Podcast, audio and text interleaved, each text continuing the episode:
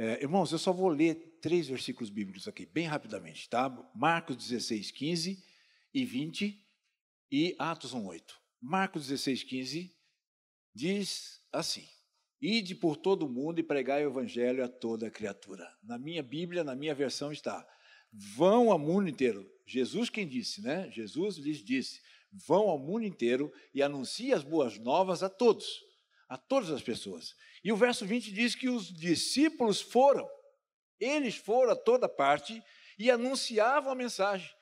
E o Senhor cooperava com eles, confirmando-a com muitos sinais. Antes de ler o Atos 1:8, eu quero dizer duas coisas interessantes aqui a serem observadas. Primeiro que esses discípulos sabiam que não estavam indo sozinhos. Eles iam com Jesus. Jesus cooperava com eles, o Senhor cooperava com eles. E sabiam também para que eles estavam indo, qual seria a missão dele. Então a gente tem que ter essa mesma consciência, esse mesmo entendimento e se tornar prático na nossa vida. Em Atos 1:8, ele confirma né, que eles não estariam sozinhos, pois Atos 1,8 diz que eles receberiam poder ao descer sobre eles o Espírito Santo de Deus. E aí diz também para que eles receberiam esse poder? Para serem testemunhas de Jesus. Em Jerusalém, toda a Judéia, Samaria e até os confins da terra. Eu entendi, irmãos, que a coisa mais importante para a vida de uma pessoa, a primeira mais importante, é conhecer Jesus. Quando eu conheci Jesus, entendi que essa foi a coisa mais importante que aconteceu na minha vida. E se essa foi a coisa mais importante que aconteceu na minha vida, então passou a ser a coisa mais importante. A partir daí, fazer Jesus conhecido através de mim. Não existe nada que seja mais importante que isso. Por isso eu entendo o quão importante é a igreja estar unida. Porque para ir ao mundo inteiro, e anunciar as boas novas a todas as pessoas, só se a igreja for como o corpo de Cristo. Você não vai estar na Coreia do Norte, você não vai estar em outros países aí para pregar o evangelho, mas se você estiver unido, envolvido com a igreja, como uma só igreja, você vai fazer parte, você vai participar da pregação do evangelho em todas as nações e a todos os povos. É dessa forma que eu entendo e da mesma forma, Portas Abertas tem a visão de um mundo, irmãos, que todas, em que todas as pessoas devem experimentar o amor de Jesus. A gente não prega o Evangelho apenas com palavras, a gente prega expressando o amor de Deus. É dessa forma que as pessoas são convencidas, quando ele vê na sua vida a pregação. A sua vida, o seu testemunho deve ser a melhor pregação. E depois você prega com palavras.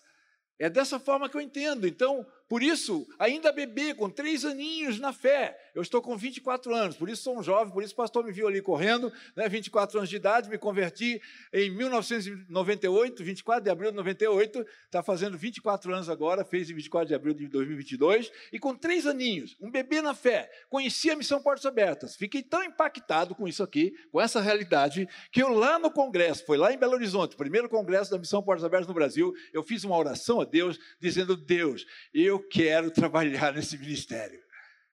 Deus respondeu a minha oração lá, porque no último momento, no último dia, o líder que estava organizando a conferência falou: Eu deixei algo para o final. E eu deixei para o final uma notícia ou uma informação para vocês de que nós estamos criando um ministério na Portas Abertas chamado Correspondentes Locais e nós queremos saber dos que estão aqui, havia mais de 300 pessoas, quem de vocês aqui, depois de tudo que vocês viram, gostaria de se unir a nós em Portas Abertas e se tornar um voluntário da Portas Abertas? Eu entendi Deus respondendo minha oração lá na conferência. E aí levantei minha mão, fui lá para frente, e agora em maio de 2022, porque isso aconteceu em maio de 2001, em maio de 2022 está fazendo 21 anos que eu me tornei um voluntário da missão Portas Abertas e Deus já me levou para esse Brasil inteiro, para a Colômbia, e tem sido é, um chamado de Deus, irmãos, que me faz, faz com que eu me sinta privilegiado demais, porque como é bom, como é bom quando a gente entende o chamado que Deus tem para a gente. Eu queria que você entendesse também, pode passar, Raíssa, um pouquinho através da vida desse irmão, irmão André, como ficou conhecido, tá? Esse irmão, ele, ele começou esse ministério ainda com 25 anos de idade, e quem conhece a história dele, conhece a história do Fusquinha, tá? ele, ele com 25 anos, pode passar, irmã, com 25 anos de idade, ele volta um, por gentileza. Ele recebeu o chamado de Deus, aí, ele recebeu o chamado de Deus para ir aos países da antiga União Soviética. Eu vou resumir aqui, tá, irmãos? Para ir aos antigos países da União Soviética. E o primeiro país que ele foi foi a Polônia, tá? Especificamente a cidade de Varsóvia, capital da Polônia.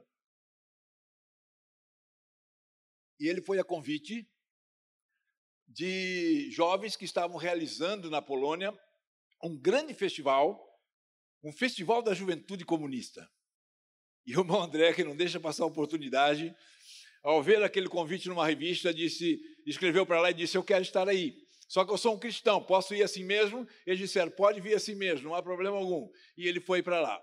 Mas chegando lá, ao se deparar com aquele festival com aqueles milhares de jovens entusiasmados demais com o comunismo, porque o comunismo atrai muitos jovens, e eles muito entusiasmados, isso preocupou o irmão André, e ele então foi procurar uma igreja, encontrou essa igreja aqui, na qual está no pátio aqui da igreja, mas ali, conversando com o pastor, ele disse: Pastor, estou preocupado, estou vendo os jovens lá no comunismo, e isso não é bom, e como é que vocês estão reagindo? Diante disso, eles disseram: olha, não dá para se fazer muita coisa. O comunismo dominou aqui esse país, não só aqui, mas os países todos do bloco comunista, como é chamado, e estão é, perseguindo a igreja, nós estamos sendo ameaçados, e estão atraindo jovens. E pediu ao irmão André que desse uma saudação. Ele pegou a sua Bíblia, então abriu a sua Bíblia, e ele olhou assim e percebeu que ninguém abria a sua Bíblia. Ou melhor, ele não viu Bíblias. E aí ele perguntou: vocês aqui não têm o hábito de acompanhar a leitura? E eles disseram: temos sim, nós temos o hábito.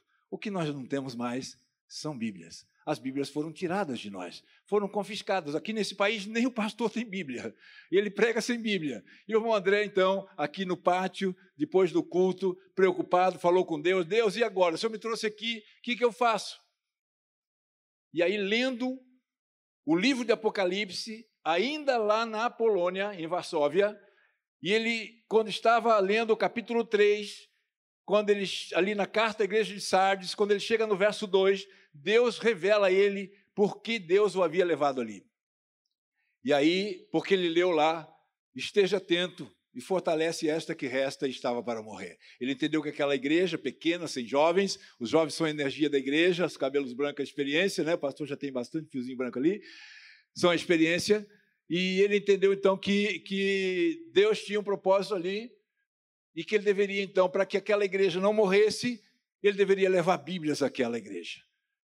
Só que ele questionou a Deus, falou: Deus, mas é ilegal trazer Bíblias para cá, é proibido. Como é que eu vou trazer Bíblias para cá? Eles talvez confisquem as Bíblias lá na, na, na fronteira. E, não ouvindo a resposta de Deus, continuou lendo o livro de Apocalipse, ainda no capítulo 3, quando ele chega no verso 8, agora na carta à igreja de Filadélfia, mudou de carta já, mas Deus continua falando com ele, e ali na carta à igreja de Filadélfia, no verso 8, o irmão leu, o irmão André leu e fechou a Bíblia e voltou para a sua nação. Pode passar, Raíssa. Voltou para a sua nação, ganhou esse fusquinha de presente encheu de Bíblias. Dois anos depois, ele retornou para esse país da antiga União Soviética. E ali, logicamente, irmãos, como todo ser humano, quando ele chegou na fronteira, ele ficou preocupado. E fez outra oração a Deus, pediu outra intervenção de Deus. Falou: o Senhor falou que, lá em Apocalipse 8, que todas as portas estariam abertas. Porque o que encorajou o irmão André, no verso 8, foi Deus dizer na sua palavra para ele não ficar com medo, não ficar preocupado, porque Deus iria colocar diante dele uma porta aberta, a qual ninguém poderia fechar. Diante dessa palavra de Deus, esse homem se encorajou e foi para lá com fusca cheia de Bíblias. Mas ao chegar na fronteira, irmãos, como todo ser humano, ele é ser humano. Vendo os guardas revistando os carros, muitos guardas na fronteira, porque com o comunismo muitos estavam saindo, fugindo, e outros estavam entrando. E o irmão André estava entrando, um dos poucos que estava entrando, a maioria fugindo. E ele então orou a Jesus. Ele fez uma oração que está aqui nesse livro, ficou conhecida como a oração do contrabandista. Aqui está o contrabandista de Deus, que é o livro dele que conta o seu testemunho. E ele então fez a oração diretamente a Jesus. É uma oração simples. Falou: Jesus, você esteve na terra, fez cegos enxergarem. Eu vou passar ali com a Bíblia e eles podem ver tudo menos as Bíblias. Então o senhor precisa fazer esse mesmo milagre aí, só que é o contrário, né? O senhor fez cego enxergar, pode fazer quem enxerga ficar cego. Então, por favor, senhor, quando estiver passando, cega os olhos desses guardas. E foi, irmão, cheio de coragem. Os guardas revistaram o carro todo. Ele disse que tinham seis guardas. Dois dentro do carro, no meio das Bíblias ali, procurando não sei o quê. Dois do lado de fora, só observando. E dois na frente, fixando o olhar bem nos olhos dele, para ver se ele demonstrava algum medo, algum nervosismo né, no seu semblante, e assim que eles descobrem as pessoas que estão ali passando com alguma ilegalidade, e sendo que ele não demonstrou nada disso, os guardas então devolveram os documentos para ele e disseram: o senhor pode seguir viagem, porque está tudo em ordem, não há nada errado no seu carro. Viram todos menos as Bíblias. E ele seguiu viagem, pode passar, irmã. E esse irmão, então, viajou pela antiga União Soviética por 12 anos aonde ele relata nesse livro Contrabandista de Deus. Mas depois Deus mostra a perseguição para ele, de que a perseguição havia se estendido pelo mundo, se espalhado pelo mundo, tanto que uh, o primeiro, um dos primeiros países que, ele, que estava a perseguição estava muito em alta era um país da América Latina, Cuba, com o comunismo, Colômbia, com os guerrilheiros e narcotraficantes, Sul do México, El Salvador, Nicarágua, e ele então vem para cá, e aqui ele começa a trabalhar em favor dessa igreja. Aí tem um outro livro dele ali, o Contrabandista 2, Desafiando os Limites da Fé, onde ele relata essas experiências agora nesses países aqui da América Latina. Depois ele vai para a China, porque também na Ásia começou a perseguição com Mao Tse Tung, então ele vai para a China, e ali ele começa a dar suporte, socorro àquela igreja também. E depois ele começa a viajar para todos os outros países onde há perseguição, na Ásia, na Índia, né? E chega à África, aonde ele tem também um livro que relata também os testemunhos dele na África. E depois, irmãos, com 70, perto dos 70 anos de idade, a religião que mais crescia no mundo era o islamismo. Irmão André, então, ouve Deus falando para ele: André, eu quero que você socorra estes nossos, esses cristãos que são ex-muçulmanos que vivem nesses países de predominância islâmica. Deus disse para ele: Porque eu também amo os muçulmanos. Então eu quero que você vá lá. E ele começou a trabalhar viajando para a Arábia Saudita. Se você for ver o livro dele ali, Cristãos Secretos, Força da Luz, que vai contar sobre o trabalho dele na faixa de Gaza, Israel, Palestina, Irã, Arábia Saudita, Afeganistão, Paquistão. Você vai ficar impactado como é que aquele homem saía apenas em obediência a Deus. A gente lembra de Abraão. Vai para um lugar que ainda vou te mostrar. Mas ele saía e ia para a Arábia Saudita sem saber o que ia acontecer lá, com um carro cheio de Bíblias. E ia para todos esses países, e ele começou a trabalhar entre povos muçulmanos dos 70 anos até dois anos atrás, 92 anos de idade. E ele está com 94 hoje. Há dois anos ele é proibido pelos médicos de viajar, não pode mais viajar. Mas até dois anos atrás ninguém conseguia parar esse homem. Ele ainda foi ao Afeganistão, ao Paquistão, para ali ter com os seus os líderes que eram amigos dele, que ele tinha ajudado durante muitos anos. E ele então, agora com 94 anos de idade, né? Ele está lá quietinho, mas as pessoas sempre perguntavam para ele, André, você está trabalhando com povos muçulmanos e é muito perigoso, hein? Você sabe disso. Talvez um dia você nem volte para casa mais. E ele respondia o que está ali na tela. Vocês podem ler ali. Ele dizia: Eu sei que é perigoso, mas é mais arriscado desobedecer a Deus. Se vocês estão preocupados com segurança, você não deve se preocupar com isso. Isso não está em jogo, não, quando se trata da grande comissão. Aí ele fala que o propósito da igreja não deve ser sobreviver, nem mesmo prosperar, mas servir. Irmãos, milhões de cristãos hoje. Hoje o irmão André, pode passar um, irmã. O irmão André está lá com aquela idade dele, mas hoje já são mais de 360 milhões de cristãos no mundo que sofrem perseguição severa e extrema. Viver nesses países pode custar a própria vida. Pode passar, irmã. Aqui você está vendo que a perseguição nesses 360 milhões de cristãos, ela é feita de uma forma muito violenta, por meio de ataques, mortes, sequestros, e tudo isso apenas porque esses irmãos decidiram seguir Jesus, essas pessoas decidiram seguir a Jesus. Pode passar, mano. Aqui você está vendo por que, que eles sofrem perseguição. Qual a causa da perseguição? Qual a consequência? Por que, que eles sofrem perseguição? Porque eles são identificados com Cristo. Eles se parecem com Cristo. Jesus disse que se perseguiram a Ele, também perseguirão a nós. O mundo nos odeia porque odeia primeiro Jesus. Paulo disse: se você desejar viver piedosamente Cristo Jesus, sofrerá perseguição. Então, a perseguição acontece como consequência da identificação de uma pessoa com Cristo. Então, isso é sinal de que uma pessoa que se identifica com Cristo é uma pessoa que se parece com Cristo. E aí eu olho para a minha vida e me pergunto: Arthur, você se parece com Cristo? Ou melhor, vamos ser mais leve aqui. O quanto, Arthur, você se parece com Cristo? Você já parou para pensar nisso e observar isso? O quanto? Isso eu tenho que perguntar para mim, você para você. O quanto você se parece com Cristo? Você tem sofrido alguma coisa não? Pode passar. Perseguição tem aumentado no mundo. Pode passar. Você está vendo aqui uma igreja toda destruída, você está vendo que os banquinhos da igreja são bem diferentes desses aqui, né? Isso não é para você ficar triste, você tem que se alegrar por esses bancos aqui. Maravilha, você vive num país que pode ter esses bancos e pode estar com a igreja aberta e livremente cultuar a Deus aqui. Agradece a Deus, mas agradece muito. Não agradece pouco, não. Agradece muito por isso, porque esses irmãos aqui tiveram a sua igreja destruída. Eu pude conhecer a Ana da Nigéria, dessa igreja, onde ela teve o seu marido assassinado na frente dela pelo grupo extremista Boko Haram. Imagina, pastor Manuel, o senhor fugindo da sua cidadezinha, porque esse grupo estava chegando na cidade e avisaram que eles estavam chegando, então todo mundo se dispersa, foge dali para as montanhas, eles também fugiram, seus filhos fugiram para um outro lugar e eles para cá. Pararam numa barreira, achavam que era uma barreira policial e a, o, o, grupo extremista islâmico já tinha dominado aqueles guardas e já tinha tomado a frente daquela barreira. E aí pararam o casal e perguntaram para ele se ele era cristão. E ele disse: Sim, eu sou cristão e sou pastor de uma igreja. Na mesma hora assassinaram ele, na frente da esposa. Não mataram ela, mandaram ela embora. E essa mulher, oito meses depois, portas abertas, trouxe ela ao Brasil, porque hoje lá ela é quem conduz a igreja do marido.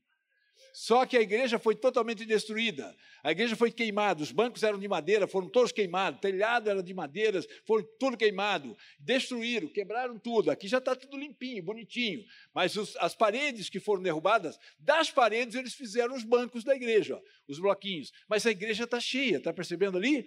Está cheia, mas de tempos em tempos, essa igreja aqui é invadida pelo grupo extremista Boko Haram e eles fogem também, mas depois volta à igreja, retorna à igreja. Pode passar, irmã. Eles vivem entre o medo e a coragem, não é fácil, tá? Aqui você está vendo o, a Coreia do Norte, mas antes de falar da Coreia do Norte, rapidamente eu quero falar algo para vocês. Irmãos, milhões de cristãos hoje no mundo, milhões de cristãos, não são poucos. Vocês dizem ali que 360 milhões, mas milhões de cristãos hoje no mundo tem medo de ir à sua igreja. Tem medo. Levar seus filhos. Tem medo. Porque lá pode acontecer algo assim. E isso é comum acontecer. Então eles querem ir à igreja, mas tem medo. E muitos por isso não vão. Não vão porque tem medo. Agora tem outra situação em que eles já não têm mais igreja para ir. Afeganistão, por exemplo, não tem mais igreja. Foram fechadas todas. Somália não tem igreja. Coreia do Norte não tem igreja tem que viver a fé em segredo, tem que se reunir escondido, secretamente. Não tem essa igreja física, visível. Agora tem um outro detalhe importante que acontece, irmãos, que quando eu ouvi esse testemunho, eu fiquei eu fiquei triste por um lado e feliz por outro.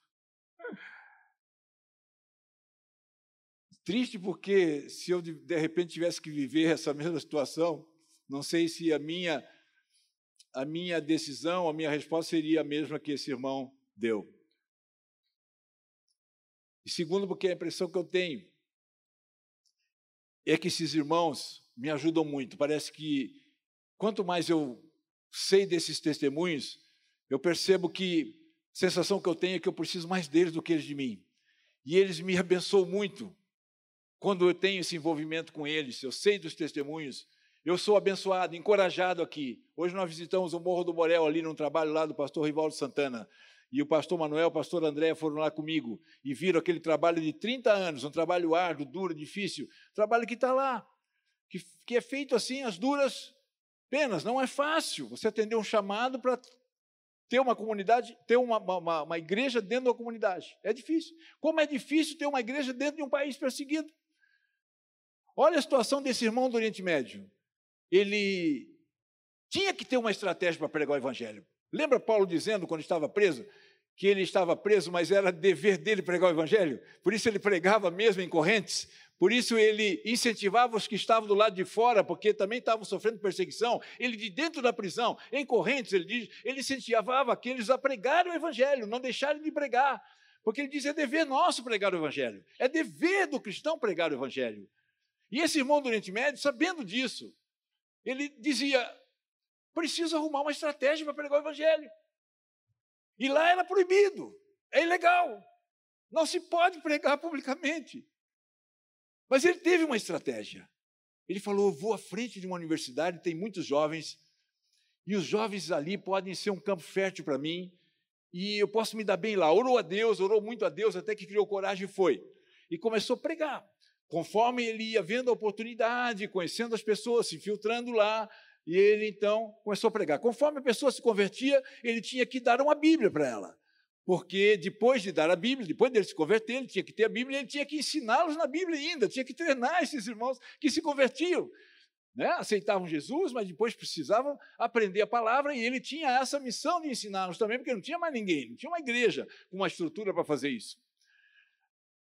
E assim foi indo. E ele foi se dando bem. E foi se dando tão bem que descobriram.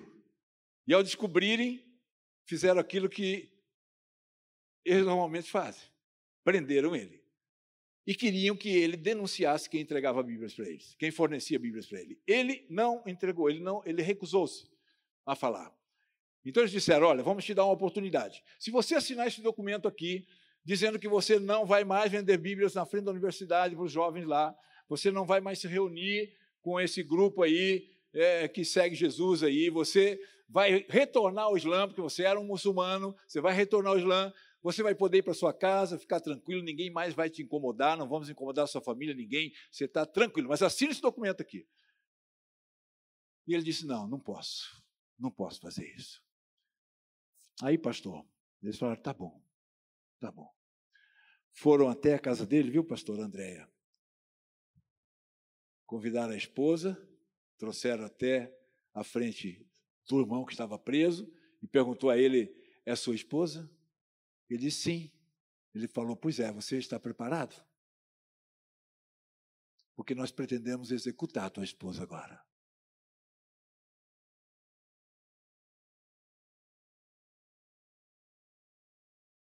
Diz aí, pastor. Não fala nada, não. Como seria, irmãos, ter que enfrentar uma situação dessa, hein? Basta assinar aqui. Ou ver sua esposa morrer agora na sua frente. Pode escolher. Eu quero perguntar uma coisa para você. O que você responderia, irmãos, os homens? Sabe o que Simão respondeu? Se eu tiver que escolher entre Jesus, a minha esposa e até mesmo os meus filhos, eu escolho Jesus. Vocês lembram de Abraão e Isaac? Deus honrou a fé de Abraão, irmãos. Deus honrou a fé desse irmão. Aqueles guardas ficaram tão confusos, tão confusos, que não conseguiram assassinar a esposa dele. E mandou os dois embora para casa. Aí você diz assim: eles foram embora felizes, porque as suas vidas foram poupadas. Não, no testemunho deles, eles dizem que eles foram embora muito tristes. Porque eles, lá, irmãos, a grande expectativa deles é irem encontrar com Jesus. Por isso eles se sentem honrados quando eles são mortos como mártir. É uma honra para eles. Morrer como mártir é uma honra. Eles dizem que é um outro nível de glória, é uma honra que Deus dá a poucos. E eles tiveram essa oportunidade, Jesus tirou essa oportunidade deles, não permitiu, e eles ficaram tristes, falaram: Jesus, por quê? Aí Jesus mostrou para eles por quê. E eles entenderam. Sabe por que, que eles entenderam? Porque eles não estão mais naquela cidade, agora estão numa outra cidade, uma cidade grande também, mudaram de cidade, estão à porta de outra universidade, pregando o Evangelho e vendendo Bíblias. Irmãos, esses irmãos não têm medo de morrer. Eles têm medo do quê? Negar Cristo. Ali vocês estão vendo duas imagens, que é o Kim Il-sung e o Kim Jong-il. Kim Il-sung é o primeiro ditador da Coreia do Norte, vocês devem conhecer a história, e ele, então, é, na Guerra das Coreias, em 1950 até 53, não houve vencedor, mas a Coreia se dividiu em duas: Coreia do Sul, Coreia do Norte, Coreia do Norte apoiado pela Rússia, Coreia do Sul pelos Estados Unidos, tanto que você vê lá como é que está a Coreia do Sul e vê como é que está a Coreia do Norte. Só que esses dois são considerados deuses lá. Eles estão embalsamados numa redoma de vidro, são considerados deuses. O Kim Il-sung é considerado o pai da nação e o Kim Jong-il o filho. E o Espírito Santo é a doutrina deles lá. Sabe por que tem essa semelhança com a Trindade? Porque o Kim Il-sung, o avô dele, era um pastor presbiteriano. Ele tem conhecimento bíblico. E ele considera-se o Deus da nação, o pai da nação, o filho e o Espírito Santo a doutrina. Hoje está o Kim Jong-un, que é o filho do Kim Jong-il, neto desse, e eles ali se tornaram mais terríveis, ele e a irmã, do que esses dois juntos. O Kim Il-sung, ele é dessa cidade, Pyongyang, que hoje se tornou a capital da Coreia do Norte, mas antes das, da Coreia se dividir em duas, Pyongyang era conhecido como a Jerusalém do Oriente, devido ao grande avivamento que havia lá, irmãos. Havia grande avivamento da igreja. E olha o que é hoje. Pode passar, irmão. Lá eles precisam prestar culto e reverência a esse homem. Eu pude conhecer essa mulher, não é a foto dela, vocês já vão ver ela real ali na frente, mas não mostra a foto. A Ryu, a norte-coreana, que ficou presa no campo de trabalhos forçados. O marido dela foi morto no campo de trabalhos forçados, morreu desnutrido, era um cristão. A filha morreu de fome, porque 70% da nação passava fome na década de 90. E essa mulher fugiu da Coreia do Norte para a China, se tornou uma evangelista, foi encontrada, deportada à Coreia do Norte, lançada nesse campo de trabalhos forçados, onde ficou por três anos. Ali ela disse a Deus: Pode passar, irmão, pode dar mais um toque. Volta um pouquinho. Dá um toque aí, só um toquinho. Dá um toque.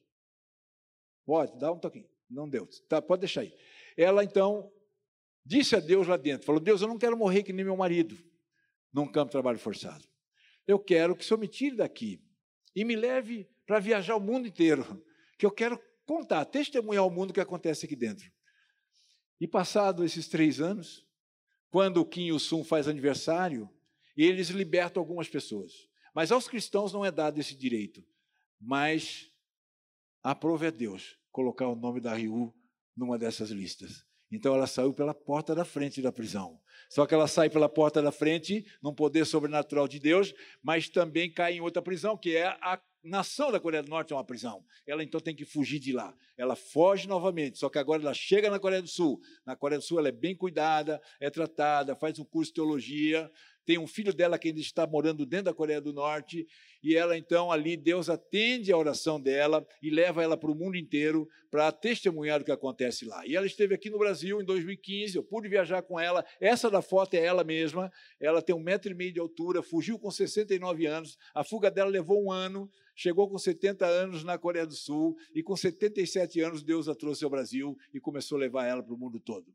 Ela veio em 2015 e ela veio em 2019 também. Pode passar, Raíssa. Veio em 2019 também. Vocês estão vendo ela ali de blusa branca aqui no Rio de Janeiro, em 2019, e lá em São Paulo, em Guarulhos, já indo embora. Só que ali ela estava chorando, né, irmãos? Porque ela disse que não queria ir embora do Brasil, não, queria morar aqui. Nem para a Coreia do Sul ela queria ir, ela queria morar aqui. Ela gostou tanto do Brasil que não queria ir embora daqui. Mas ela disse que ela tinha que ir porque ainda tem um filho dela dentro da Coreia do Norte, e ela disse que tem um movimento muito grande de cristãos na Coreia do Sul, mas muito grande, está se formando um grande exército de cristãos que eles acreditam, pela oração que eles estão fazendo, eles acreditam que um dia Deus vai derrubar aquelas fortalezas espirituais que fecham a Coreia do Norte, como derrubou os muros de Jericó, como derrubou o muro de Berlim, e vai derrubar também essas fortalezas. Eles creem dessa forma, e mais ainda, eles dizem que já tem um exército tão grande que quando abrir a Coreia do Norte, e eles vão evangelizar a Coreia do Norte, que tem quase 26 milhões de pessoas, em um só dia. E ela quer fazer parte desse exército. Já está com mais de 80 anos e quer fazer parte desse exército. Só que antes de ir embora, ela falou algo que, de certa forma, confrontou um pouco a gente aqui. Ela disse: Olha, dessa segunda vez que estou vindo ao Brasil, eu estou retornando para a Coreia do Sul com uma sensação diferente do que da primeira. Desta vez estou retornando com a sensação de que Deus tem preferência pelo Brasil. Porque vocês têm tudo aqui, não falta nada. O que é que falta, irmãos? Ela falou: lá nós perdemos tudo. Perdi meu marido, minha filha, bens, e pior, perdemos a liberdade, não podemos cultuar a Jesus. Mas vocês podem aqui. E ela disse: Mas não estou indo embora triste, estou indo embora feliz. Porque ao conhecer vocês, eu entendi porque que Deus tem preferência por vocês. Porque vocês, ao saberem de nós, vão se unirem a nós por meio das vossas orações.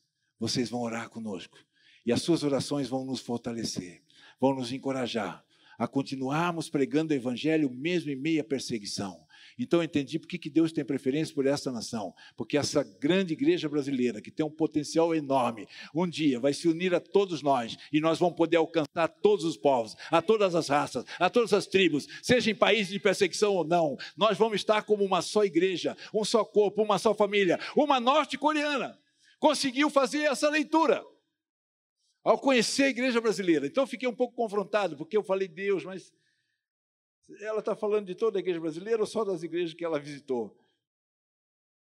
Não sei, irmãos. Pode passar, irmã. O único pedido dela antes de ir embora foi esse: ore por nós. E ore pelos cristãos que estão presos dentro dos campos de trabalhos forçados. São 14 campos de trabalhos forçados que tem na Coreia do Norte. São fábricas onde eles trabalham das 5 da manhã às 10 da noite. Você gostaria de trabalhar das 5 da manhã às 10 da noite? E se não terminar o trabalho direitinho, você ainda tem que continuar até 11, meia-noite, uma hora, até entregar o serviço direitinho como eles querem.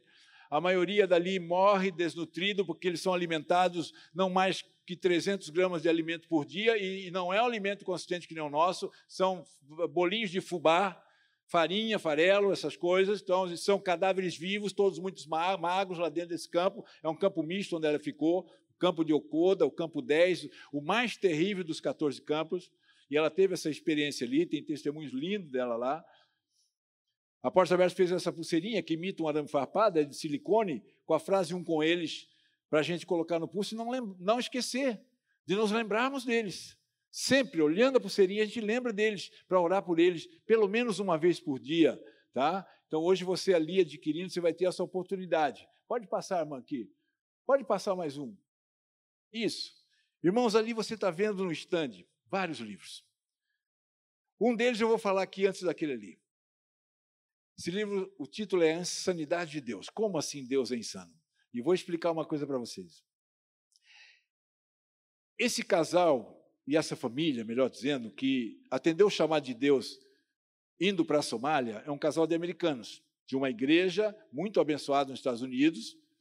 O pai da esposa dele, o pastor, presidente da denominação, ele estava ali muito bem colocado como pastor, sua família muito bem assegurada, seus filhos nos colégios, nos melhores colégios, e ele atende um chamado, ele e a família, de ir pregar o evangelho na Somália. Somália é um país que está classificado como o terceiro país onde a perseguição é extrema. Está em terceiro lugar. Então, ali é proibido pregar o evangelho. Há um sofrimento muito grande por conta da guerra civil também, muitos morrem, crianças pela rua, fome é muito grande, morrem de fome. E ele foi para lá com a família, com os três filhos e a esposa. E ali muito sofrimento, a ponto dele dizer assim que atender o chamado de Deus lá na Somália era algo insuportável. Era insuportável, mas eles estavam lá, em obediência a Deus. Mas, com seis anos ali, seu filho mais velho estava com 16 anos, num domingo de Páscoa, esse menino, do nada, tem um infarto e vem a falecer. A fé deste irmão e desta irmã entrou em crise. E eles tiveram essa ousadia de dizer: Deus, o Senhor é insano. Como que o Senhor permite isso acontecer na nossa vida depois de nós obedecermos a vir num país como esse, aonde só há sofrimento, estamos aqui com toda a família sofrendo e o Senhor permite isso. Aí Deus deu uma resposta a ele, eu não sei se Deus já respondeu para você assim, em alguma circunstância difícil que você enfrentou, mas Deus respondeu a esse irmão uma coisa muito firme, de uma forma assim, muito simples, mas que confrontou esse irmão de tal maneira que a partir dali a sua vida mudou. Deus respondeu simplesmente para ele: Nick, eu estou vendo seu sofrimento. Fui eu que te chamei. Chamei você e tua família.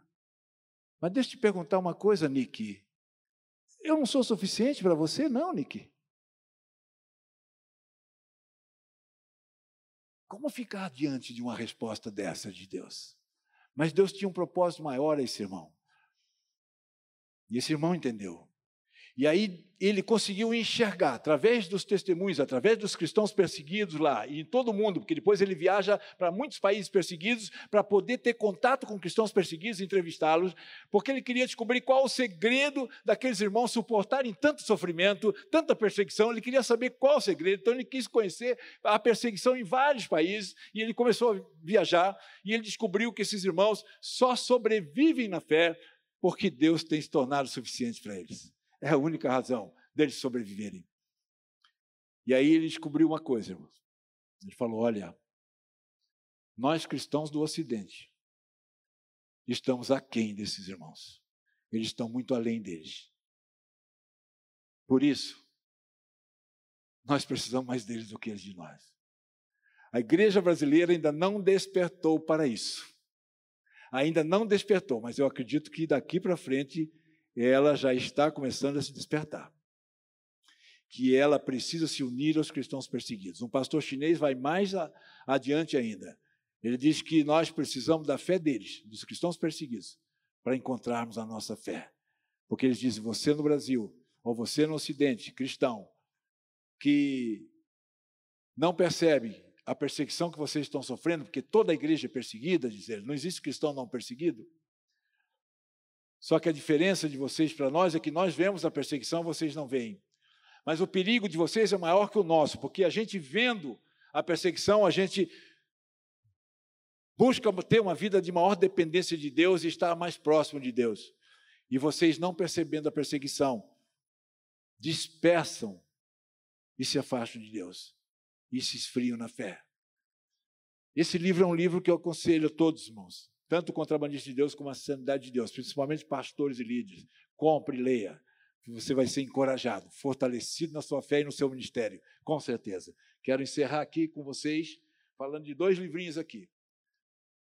Primeiramente, esse aqui, estou chegando, pode subindo aqui o louvor. Principalmente esse livrinho aqui, que vai falar de uma norte-coreana também, chamada Minhê. Ela sofreu tanto, mas sofreu tanto que o autor do livro comparou a fé dela com a fé de Jó. Por isso o título A Fé Perigosa de Jó. Porque comparou o sofrimento dela com o sofrimento de Jó. Mas ela, num determinado momento na Coreia do Norte, o sofrimento foi tanto, mas tanto, chegou ao extremo, que ela disse: Pai, eu odeio essa nação. E eu odeio também os norte-coreanos. Eu quero ir embora desse país. Eu não quero mais viver aqui. E no impulso, ela cria coragem e foge da Coreia do Norte. E chega na China. Ali ela é acolhida pelos abrigos seguros, pela, pelas famílias ali que acolhem esses norte-coreanos que fogem. E ali ela é muito bem cuidada. Ali ela viu que Deus realmente é um Deus que ama muito ela, porque deu essa oportunidade, esse livramento para ela, então ela está vivendo ali na China. Mas ela ora todas as madrugadas. E numa dessas madrugadas, Deus disse para ela: Minha, volta para a Coreia do Norte. Aí ela procurou a família no outro dia e disse: Eu vou voltar para a Coreia do Norte. Sabe o que eles responderam para ela? Não, você não pode voltar. Porque se você voltar, Mie, você vai morrer. Aí ela responde aqui no livro o que está ali na tela. Ela diz: Eu sei. Não espero durar muito. Mas percebi de joelhos que é mais importante testemunhar de Cristo do que viver. Eu faço uma pergunta a nós. Testemunhar de Cristo é mais importante do que viver para nós? Viver? Não é mais importante que testemunhar de Cristo? Quando a gente reflete sobre isso, tendo como referência estes irmãos. A gente olha para a nossa vida e entende o que um pastor chinês diz: Ele diz assim que quando nós enxergamos, quando nós enxergamos a situação da maioria das pessoas que vivem uma vida extremamente sofrida por causa do Evangelho, pessoas que não têm oportunidades na vida, perdem todas as oportunidades, não têm condição de recomeçar, quando perde, depois não consegue mais recomeçar. Quando nós enxergamos essa realidade, é aí que nós conseguimos enxergar. Escuta aí, pastor. Quando nós enxergamos essa realidade, é aí que a gente consegue enxergar o quanto ainda nós somos livres nesse país. E eu vou mais longe ainda. O quanto a nossa vida tem sido muito boa. Como Deus tem nos abençoado. E a minha pergunta é: qual a nossa resposta? Qual a nossa resposta de gratidão ao Senhor por tudo que Ele nos tem dado? Não seria nos envolvermos com esses irmãos? Apoiá-los? Orar por eles? O irmão André tem um livrinho ali chamado A Verdadeira Batalha é a Oração. Ele está falando da batalha que a gente tem aqui no Ocidente para orar. Cada vez a igreja ora menos. E ele diz: há uma batalha, essa é uma grande batalha nossa.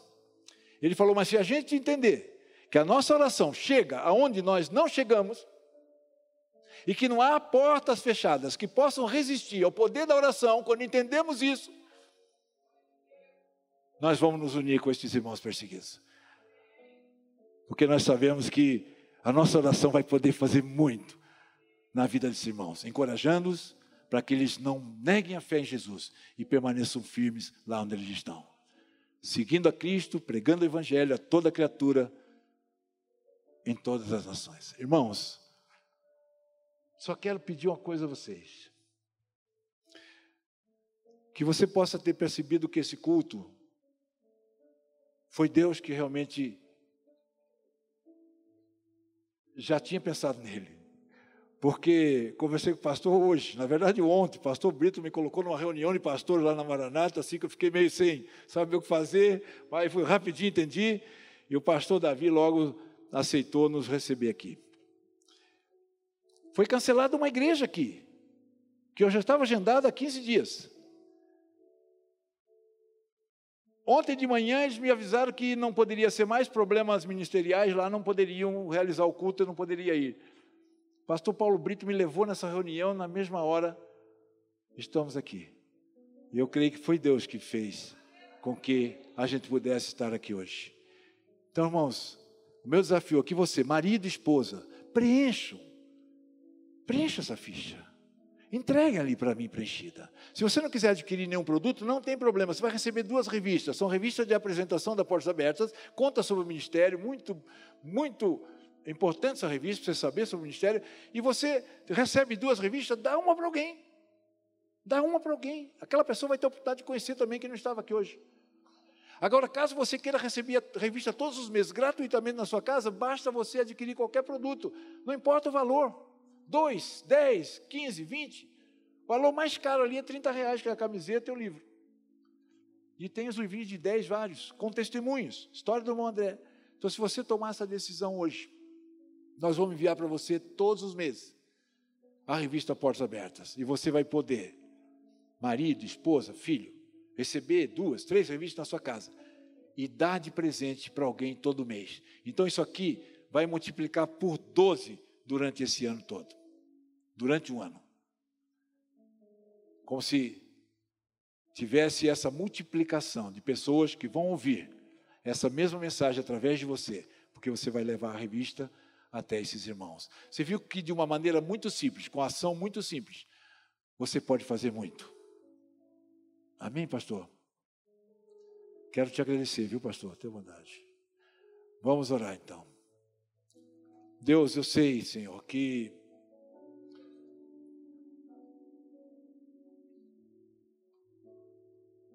Eu sei, Pai, que o Senhor tem um propósito nessa noite aqui. E o Senhor tem um propósito com essa igreja que veio aqui essa noite. E esse propósito, Pai, tem a ver com o seu reino. Mais ainda, Pai, com a expansão do seu reino. Porque eu acredito que o Senhor esteja esperando isso de nós. A nossa unidade, essa unificação, que vai fazer com que a igreja se torne uma só igreja em toda a terra. Com essa consciência espiritual, meu Pai, eu sei que nós vamos poder, em muito pouco tempo, estar com o Senhor aí. Porque apesar de muitos não quererem ir, porque parece que está muito boa a vida aqui, mas não sabemos quando, mas sabemos que um dia isso acontecerá. Por isso, essa é a nossa grande expectativa. Mas enquanto estamos aqui, o Senhor permite, porque entendemos que é necessário. Enquanto estamos aqui, Pai, que a gente tenha como a coisa mais importante da nossa vida, testemunhar de Cristo a todas as pessoas, que seja mais importante que o nosso próprio viver. Para que a gente possa, Pai, com esse sentimento e com essa ação, ser uma só igreja que vai alcançar todos os povos. E isso vai começar, Deus, a ter um efeito muito maior aqui onde nós estamos. Às vezes nós pensamos que está muito distante e não vale muito a pena nos importarmos. Parece que a distância nos esfria. Mas Deus, o Senhor é um Deus que em quem não há limites. Não há limite geográfico de nenhum sentido. O limite que há é quando a sua igreja não entende isso. E eu já ouvi, Pai, de muitos cristãos perseguidos, que o problema deles não é a perseguição. O que entristece eles não é a perseguição. O que entristece ele é quando eles sabem que muitas nações ao redor do mundo, assim como o Brasil, os ignora. Ao saber deles, os ignora. Parece que é tão difícil, Pai. Parece que é, requer de nós um sacrifício tão grande. Esse envolvimento. Por isso, nessa oração, Deus, eu quero pedir ao Senhor que, a começar por mim, que nos tornemos pessoas mais ousadas, pessoas mais comprometidas, e não apenas comprometida com Cristo, mas também com o corpo de Cristo e com a missão de Cristo em toda a terra, Pai. E é possível isso porque o Senhor é a cabeça desse corpo, que é esta igreja, uma só igreja em toda a terra, e é por conta disso, sob a direção do Senhor, que nós podemos nos tornar essa igreja perfeita, essa igreja que se ajuda entre si, que se auxilia, que se ama, que se torna saudável, que cresce em amor, e que por essa unidade, Deus, na direção do Senhor, por meio do teu Espírito, consegue ir a todas as nações e alcançar todas as pessoas.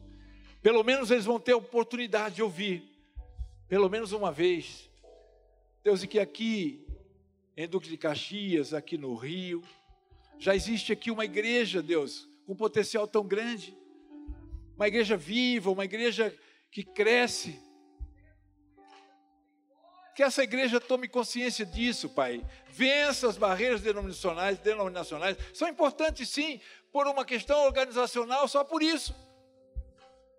Mas espiritualmente, não. Espiritualmente, nós temos que vencer tudo isso transpor essas barreiras e nos unirmos numa só fé, num só Espírito, num só Senhor, e sermos essa igreja a qual as portas do inferno realmente não prevalecerão contra ela, aqui onde a perseguição já se tornou severa e extrema, e aqui no Brasil, acreditamos que o Senhor tem algo especial com essa nação, por isso pedimos pela proteção dessa nação. Pedimos que esse regime comunista não adentre esse país, não consiga tomar poder nesse país, porque nós sabemos que num país comunista não há liberdade, não há liberdade de culto, não podemos cultuar ao Senhor como estamos cultuando nessa noite aqui. Que a gente possa lutar, lutar em oração, que a igreja lute em oração, para que essa nação continue sendo abençoada pelo Senhor E nós cremos, Deus, que o Senhor tem preferência por essa nação, mesmo como aquela norte-coreana disse, porque a gente está vendo o que o Senhor está fazendo. A única nação que está suportando, a única nação que está resistindo a esse sistema. É sinal de que o Senhor tem algo especial com ela. E quando o Senhor tem algo especial com a nação, primeiramente o Senhor tem com a igreja que está plantada nessa nação. Que essa igreja seja despertada, Senhor. E ela vai se despertar. E quando se despertar, ela vai ser uma só em toda a terra. E essa é a minha esperança, essa é a minha fé. Por isso, obrigado, Deus, pelo pastor Davi, pastor Paulo Brito, que me recebe ali com tanto amor, pastor Manuel, pastor Andréia, que são pessoas que amam ao Senhor e sabe muito bem que Jesus, essa igreja é tua, e nós sabemos que o Senhor ama essa igreja, o Senhor ama essa igreja, Senhor. Por isso, Deus, queremos nos unir a ela. Porque se um cristão hoje é perseguido dessa forma severa e extrema, é unicamente porque decidiram seguir o Senhor e são perseguidos porque, na verdade, quem está sendo perseguido é o próprio Senhor Jesus. Então, Pai, obrigado, meu Deus. Obrigado. Fale nos corações, Senhor. Toca os corações. Que haja contrição. Que haja compaixão. Como que pode existir amor sem ação? Porque amar significa agir, Senhor. Sem ação não existe amor. Que esta igreja hoje, Pai, ela possa eu sei que é uma igreja abençoada, eu sei que é uma igreja consciente, eu sei que é uma igreja que faz, creio eu, bastante coisa aqui.